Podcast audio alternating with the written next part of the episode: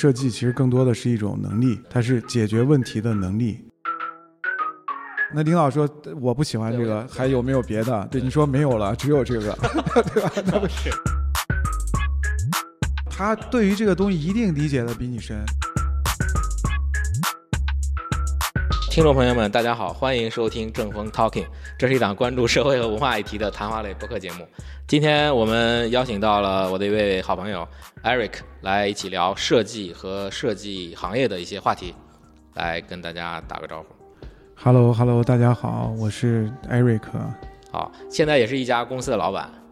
对，我们现在在郑州有一个公司啊，郑州墨造文化传播有限公司。其实我要说一下，就是我们 我们正风 Talking 的 logo 也是 Eric 帮我们设计的啊，因为没有收我的设计费啊，虽然说不付费，然后事儿还特别多，对对，要求还特别高。那你对这个设计满意吗？这个设计你满意就行了啊，主要是你满意，我还挺满意们现在好像也都都习惯于这个。举个例子啊，比如说有一个什么新产品出来了，抖音的一些主播就会说，你看这个东西有没有生很有设计感？的有没有是吧？很有设计感，就变变成一个形容词了。对对对，什么叫设计感呢？你觉得？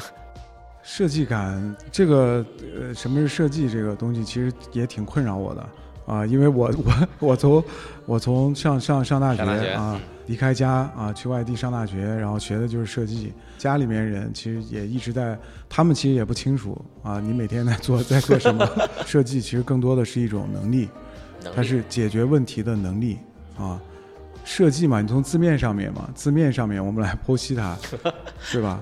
啊，它设设对对对对对，你要做一些什么设想嘛，然后计划嘛，对吧？它其实就是它其实是要通过设计，其实是要解决问题啊，解决因为它跟艺术不一样。差别主要在哪儿呢？对，这个其实也是很多人可能不太注意的一个问题，就是设计和美术，就是咱们呃一些美术工作者，比如因为甚至一些呃。画画的职业画家，或者是一些雕塑、雕塑的这些艺术家，他们这个因为那个这个其实也很好理解啊，因为艺术其实更多的是自我的一种表达，嗯，啊，它是表达自己的一些态度啊，对于一些事情的认知啊，对吧？这更多的是这种啊，但是设计呢，它一定要有一个，它有一个依托，它有个前提的，啊，它不是说这个天马行空的这种，我想怎么干就怎么干。这可能是一个最大的一个差异啊。呃，嗯，不过这个画家其实，除非如果他要接这个接，就像插画师啊，或者是一些定接定件的时候，他也有也会有类似这种。嗯，对，那肯定对你说的那是就是商业，你前面只要挂上“商业”两个字啊，包括现在很多艺术家也在跨界嘛，他们跟一些商业活动啊去做去做结合啊，那你肯定也要考虑。对，那你你现在这个就是你大学学设计专业，然后后来一直从事设计相关工作，就是中国的这个现状，你现在有没有自己的一个宏观的？整个设计现在还是会，呃，我的个人理解还是会比较乱，而且设计它跟经济发展其实息息相关。对。然后为什么说就中国来看，南方的设计水平，对吧？包括设计发展，它要比北方要好很多，就是因为南方的经济嘛，啊，对吧？它是其实是经济决定的啊，你经济。你你你有了钱以后，才会更多的才会去考虑，对吧？怎么样再去再去经营它？通过设计，对吧？把你的这个商业嘛，就经营层面的东西嘛，对吧？你通过设计把它做得更好啊。那你现在，比如说你自己现在从事的主要是哪方面？我们主要是我们主要是平面设计嘛。那在我那会儿的话，我们其实这个还不叫平面设计呢，我我这个专业叫装潢设计。对，现在现在还有吗？大学生？现在我们这个专业叫视觉传达，这个其实会更准确一些。那你现在主要些哪些方面的这个？我们现在主要是品牌这一块啊，就是你可以简单品牌设计这一块啊。那我又想提提一个问题，你老提我问题，到底谁是嘉宾今天？你你你对于品牌的理解是什么？就是让人能够记住的一个标志吧。就这个东西，它用各种元素、各种文化的一些东西。然后来让你记住有这样一个东西，比如像耐克那种广告，对吧？对，你你想到耐克，你马上会想到那个就是那种很动感的那种年轻人啊，运动啊，充满活力的那些形象啊。大家对品牌可能像我们接触的一些客户啊，他也会有一些误解。品牌的话，最前端的话，你要去有个名字嘛，先要去注册，你这个名称，对吧？它要有专专属性，不能这个同时有几个耐克，是吧？那不就乱了，是吧？但是你注册完以后，不是说你注册了你就是品牌了啊。现在很多的这个企业家呀，他觉得自己的牌子注册了，他就是品牌了。那我理解其实不是，就是牌子和品牌，它还有很长很长一段距离。就真正的是品牌的话啊，能够它能够传递出来他自己的一些。价值观啊，对吧？包括他的一些审美啊，这些内容，同时能让你记住，那我理解这才是品牌。那这需要做很多，这就是设计师啊、广告啊各方面的。对，这就这就需要做很多的工作嘛。嗯。然后我我我个人啊，对于品牌的有一个总结，就是你打造一个好的一个品牌，它其实需要有。三个过程啊，这三个过程其实也比较好理解。就是我个人总结，就是认知。对任何一个品牌，你首先要有一个差异化的认知，就你不能是跟别人是同质化的。对，好比有品牌跟你是想说的东西，想跟别人讲的东西都一样。就品牌其实你我们再换一个比较简单的理解方式，就是品牌其实跟人一样，你就理解一个品牌就是一个人。那这两个人可能长得会比较像，但是他的个性一定是不一样的。他的个性包括你的给别人的感觉肯定是不一样的。首先要有认知，然后是感知，感知就是说你自己品牌的受众他怎么来感知到你想表达的东西，那这个更多是我们的工作，啊，就是我们通过我们让让消费者能够感知到这个东西，对，就是通过我们的一些美术啊、文案方面的一些东西啊，就是怎么怎么去让别人能够感觉到你想表达的内容，那这个是第二步感知。第三步的话是熟知，就你感知完以后，你怎么让别人去记住你、喜欢你？它需要有个熟知嘛？熟知其实就是传播啊、推广啊，就是我们日常看到的广告啊这些。那像一些国际大品牌啊，像可口可乐呀、什么肯德基啊，就这种，就到第三步的时候，它是会不断的加强这个东西，就是说它已经变成一个已经熟知了，但是它后面还会不断的去去继续持续它这样的一种。呃，所以说人家做的好嘛，所以说人家人家不是人家不是记住，因为记住以后你还会忘掉啊，你还会忘掉，而且还会有跟跟你比较像的品牌继续来。它会竞争，对，如果你你这个动作你不持续的去做的话，那很有可能你就会在竞争当中，你就相当于就就就被别人淘汰掉了嘛，对吧？那你现在回想，其实有很多的以前有很多好的品牌，为什么现在没有了，对吧？它现在慢慢的在这种竞争市场竞争的环境当中被淘汰掉了。像打个比方，手机的苹果。为什么？为什么大家很多人都喜欢苹果手机？说这两年说这个乔布斯，乔布斯走了以后，大家一直在一直在质疑苹果的，一直骂声不断。对，创新力啊不强啊。但是他到现在依然，你看他每次发布会啊，包括新品发布，依然有一大批的还是在在追随他。那那那为什么呢？他其实跟他的苹果到这个阶段，我我认为跟他的产品，可能已经这个。跟它产品力 关系不是特别大，它更多的是就是像呃传递的一种，好比生活方式啊，一种理念啊，对吧？它真正已经融入到你的真正生生活当中了，离不开。已经不是为了这个手机来消费，而是为了这个品牌了，真的。对你像像我们设计师的话，就是就大部分都是苹果的死忠粉嘛，啊，因为你你用苹果电脑你做设计跟用。P C 去做，它还是会差别。这个差别到底在哪儿？我现在一直不理解。就比如说，差别就是差别就是一个是就是体验啊，其实就是体验。我我这点我正好顺便说一讨论一下这个问题啊，就是你看我有一个同学，他就用苹果就死用不完，他就是说我就用苹果根本用不了，就完全要用 Windows。他跟你这个看法正好相反。那到底这个？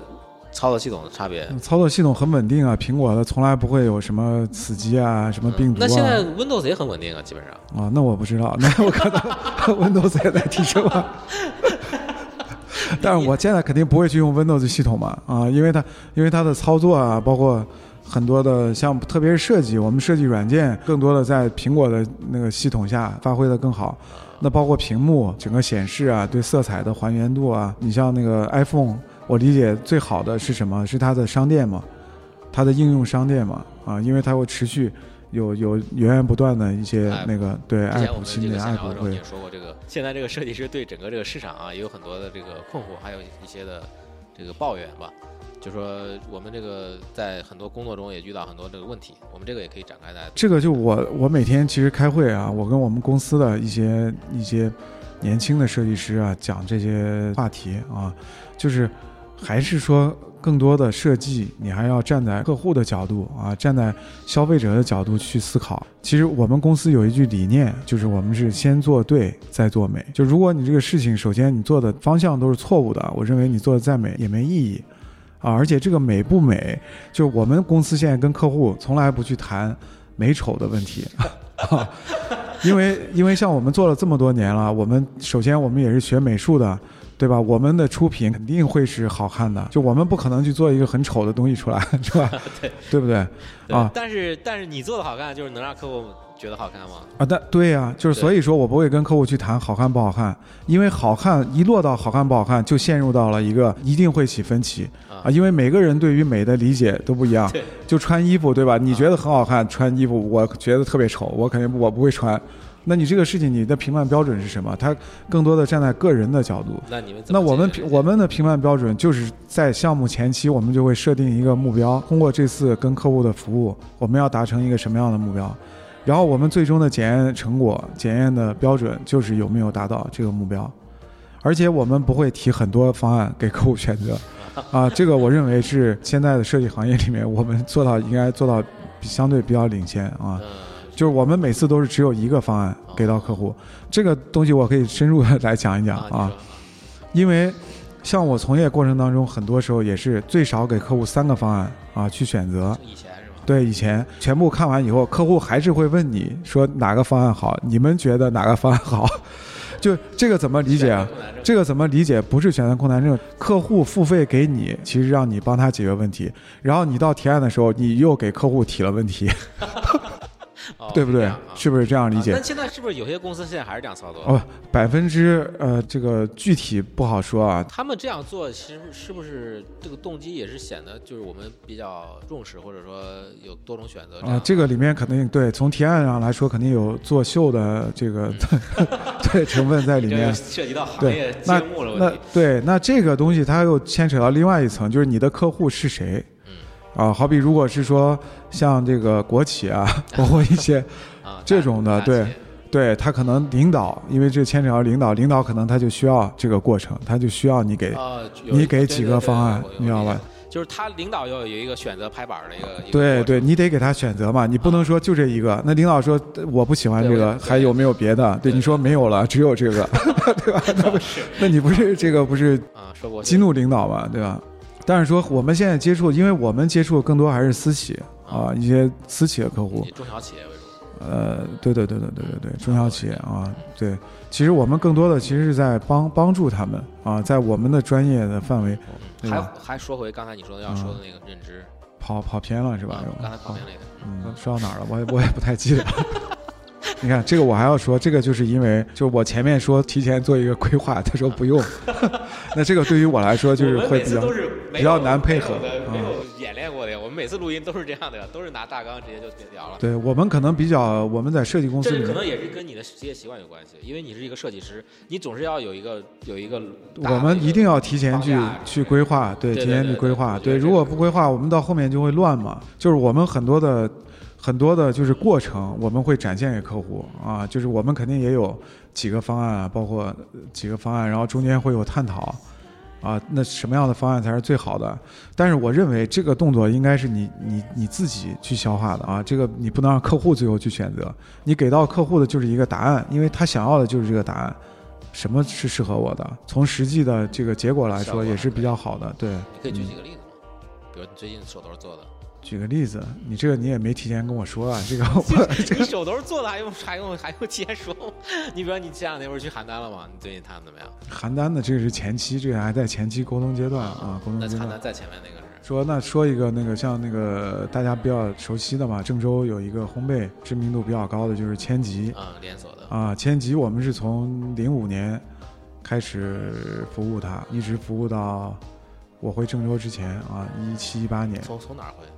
我从上海，从上海，从上海啊，回的郑州。那当时在上海设计的这个牌子，对它的千吉的设计，以前以前一直是放在上海，我们在上海的一个公司啊。它是全国的一个企业是吗？应该是。对，千吉是武汉嘛？武汉，武汉的品牌，对，它其实是襄阳的品牌。哦。它是从襄阳进的武汉市场，就是咱们公司帮着设计的，当然。对对对对对，我们从产品开始，后来那个帮他改造升级了，应该做品牌升级，对推广的方案，我们这边来策划。那后你刚才提到说后续服务都后续的服务就是刚才还是说的品牌的那个一个过程嘛，你的这个基础的内容、品牌的体系搭建起来以后，你要去有步骤的去传播呀。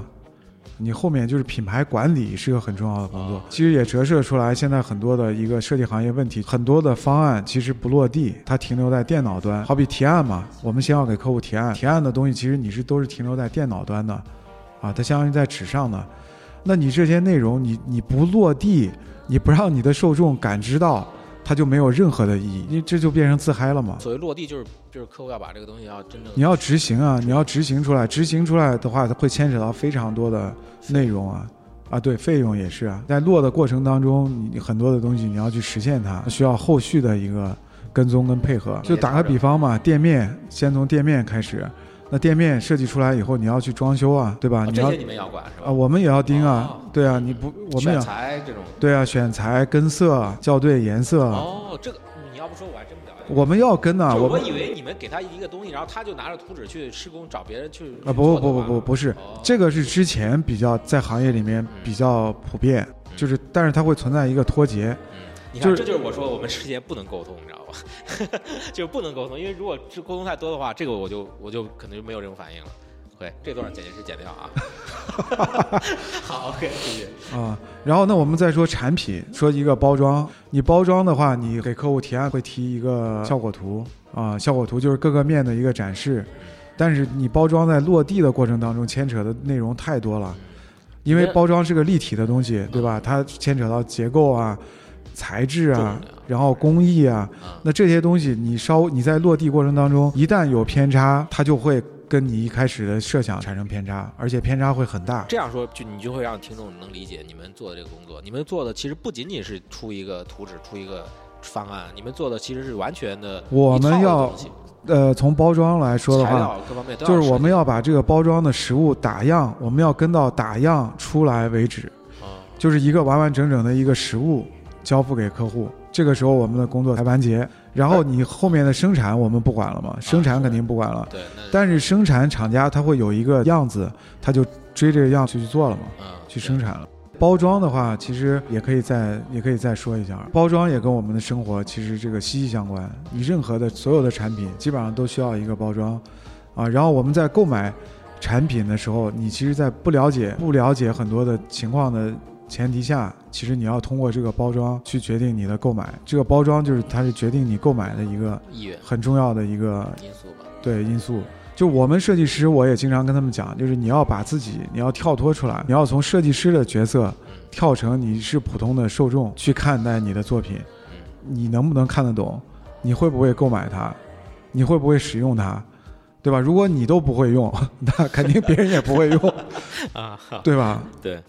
刚才其实也提到一些，就是其实基本上把这个工作流程也都说的差不多了。但是这个前期的这个沟通是不是也会尤其重要？啊，前期沟通太重要了。对，前，而且这个环节是不是会问题会会比较多？这个我们现在碰到很多的问题啊，就是客户在前期他不太愿意跟你去沟通，不太愿意，他不是来找上门来的。找上门来以后，他就理解这个应该是你的工作嘛。啊，他觉得那你们自己去做市场调研嘛，去分析啊，去做这些。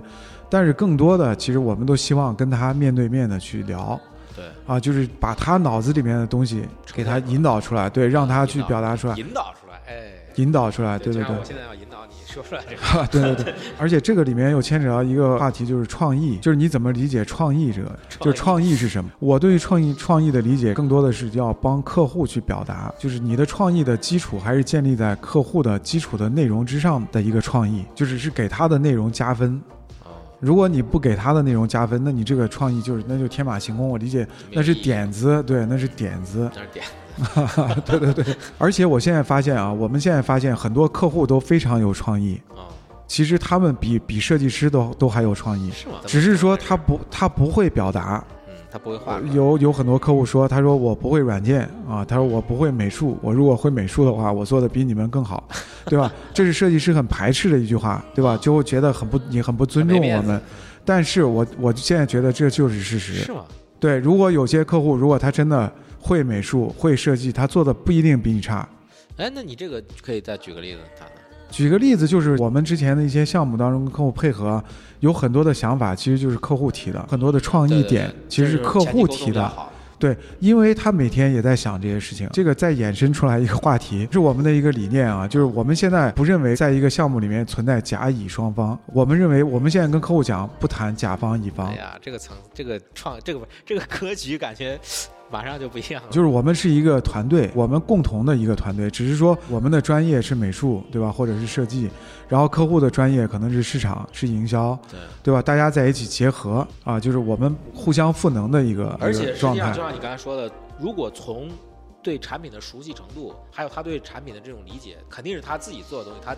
对，当然了，他对于这个东西一定理解的比你深。就是你做再多的功课，你也不会比他理解是，因为人人家每天脑子里面想的就是这些事情，就在琢磨这些事情。其实我想你们，哎，就是按你这样说，就是设计师的工作其实就是让帮助他，然后实现他的那个最初的那个想法。对，就现在他的想法。对，就现在很多的设计公司，他跟客户老是搞对立，你知道吧？搞对立的，搞对立的前提就是你对于设计的理解还不够。啊，你没有真正的去理解什么是设计，尝试一定要去说服客户。你为什么要去说服客户呢？就不是你最终落地，不是你来落呀，不是你来销售这个产品，你为什么要去说服客户呢？如果你跟客户处成朋友，就这个事情一定能做得很好。这是我现在一个理解，啊，千万不能跟客户对立。那我们还可以做一些稍微抽象一点的，比如说设计跟这个我们的审美意识啊，跟这个整个社会的这种，让这个社会更更。更美好一点吧，比如我举个例子，像咱们郑州市现在弄那个门头，就整那个这个临街那个门头，就整成那个灰灰灰底儿，然后弄点什么，这个就是政治政治导向的东西嘛。对对对，这个是没办法的。然后好的设计是应该可以带动整个社会的大众的一个审美。对，我觉得这个这个可以举个例子，就像现在我们设计行业讨论更多的就是华与华品牌咨询的公司，是一个设计公司，他们的整个导向就是完全以市场导向，就美术他根本不会谈美术，他有很多的产品出来设计出来就是特别丑啊，就就是设计师会说特别的丑。你说就是他出来这个东西市场认可，蜜蜜雪冰城，蜜雪冰城就是华与华的案例啊，蜜雪冰啊对，但是蜜雪冰城我个人感觉其实还可以，还可以，对对对。也还可以吧，但是它有很多 从专业角度来看，确实是比较丑，但是确实给客户赚了很多钱，从经济效益、价值转换这块儿，其实做得很好的。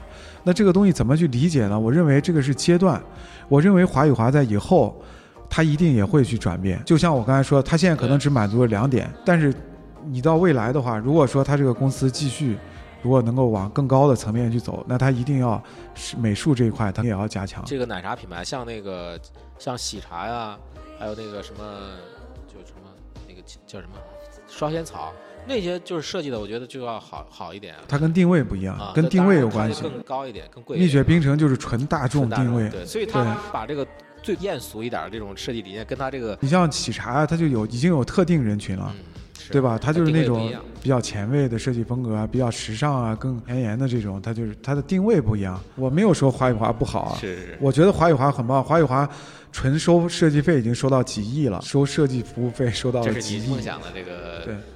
那肯定啊，这所有的所有的设设计公司的梦想嘛，对吧？我我觉得未来的话，我个人我回郑州啊，我的感受就是，可能你是在这个大城市待过的。对，因为郑州我理解现在还是比较文化荒荒漠啊，就是。但是这个我也我就我们也私下聊的时候也我也提过，就是那除了北上啊，还有广州、深圳这些大城市，那杭州或者再加一个多啊。现在设计大家其实都开始重视，就像武汉。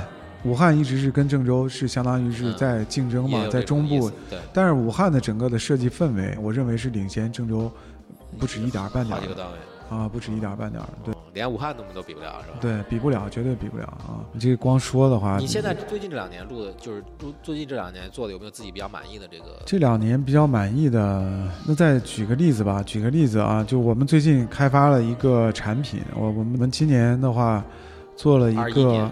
对，二一年我们做了一个焖壶，焖茶壶啊。这个焖壶其实一直都有，就一直都有。它其实就是一个暖水瓶，理解的，把热水倒进去。对对对，保温嘛。我们把这个产品嫁接到了这个茶叶的使用场景里面来。就不喜欢喝茶的原因是什么？特别年轻人嘛。对，就不喜欢喝茶，就因为太特别麻烦嘛。而且年轻人对你看，就像咱们说搞茶艺或者茶道那种比较，有人可能比较热衷于那种很。城市化的那种或者仪式化的那种东西，但是大部分人你没有这个条件，年轻人反而会有。对你没有这个条件，因为一套茶具也挺贵的，对吧？然后还，对你你还得学一下吧，简单的，因为你的东西都不知道怎么用。有时候我们把这个焖壶嫁接进来以后，你只要把这个茶叶放到壶里面，加上水就可以了，就行了，焖着就行了。设计过程简单化了，就对设计它其实就是方便了大家对于饮茶的一个使用方式。那我认为这个产品出来以后，就更多的人他会去，他会去喝茶，他会喜欢上茶叶这个东西，对吧？我可以做成那种针对年轻人的、比较时尚的、比较漂亮的，对吧？针对上年纪一点的、比较稳重一点的、高级一点的，那就针对不同的人群嘛，去开发这个产品就可以了。嗯，对，效果还挺好。就现在已经品类现在都已经形成了，焖茶壶这个品类，就所有的茶企啊，什么品牌啊，现在都在出这个。从你这儿开始的，最终。对，就相当于是我们引领的。我们引领的，对啊，对对对，我们去日本嘛，我们去日本考察嘛，因为设计师就是特别喜欢去日本，因为日本的设计啊，日本的设计真的是做的是比比较好的。就我们去到日本的话，我们去到啊比打比方，我们进到一个超市或者一个商场，我们其实是选不出来的，我们是不知道买什么的。因为都是日文嘛，我们也不了解这个品牌。我说的是在同一个品类里面啊，打比方烘焙类的产品，就同时有那么多，你是选不出来，它都很好看，都好看，对，都好看，对吧？那你怎么选？你其实是选不出来，你只能看价格。这个时候你可能只能看价格了，就是好看里面我选一个便宜一点的。这个其实就是就是就是。他们是已经在这个设计领域比较。发发达了，对它已经达到了一个很高的一个阶段了。对他们对于品牌的要求其实是非常高的，就是他们已经竞争到我的我的完全的差异化是什么？就是我倡导的内容，我的品牌表达的内容是什么，跟别人不一样。这个价值观是不是认同？你认同呢？就先是先是产品，对吧？我们我们现在可能，呃，有一些产品已经做到还不错，对吧？但是其实离日本也也还是我理解差距也比较大的。啊，人家在产品的造型、口味都都已经形成了自己的风格了。但是现在一些新的一些比较年轻人的一些线上啊消费品牌，他们现在已经开始有这个意识了。像咖啡里面像三顿半啊这种呢，他们就是对他们就是从这个产品本身的差异化就已经去做研发了。啊，对对，未来肯定会越来越好这个行业啊。好，那我们今天就聊到这儿。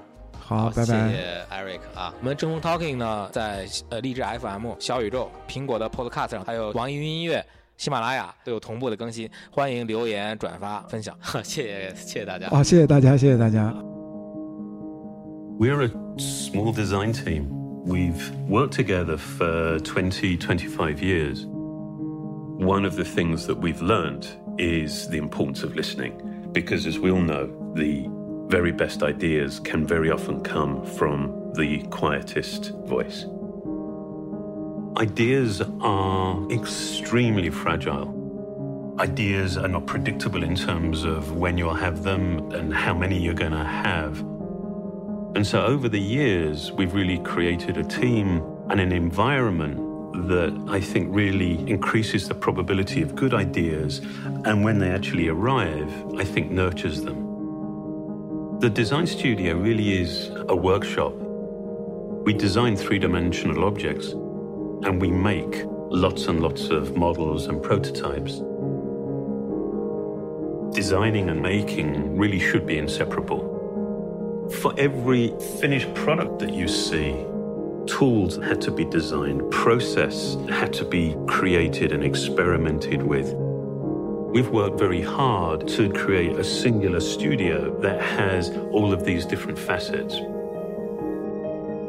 The hallmark of the group has been to be inquisitive and ask an awful lot of questions. We have really made it a practice to just have our heads down and work and ignore, in some senses, all the reasons why something shouldn't be possible.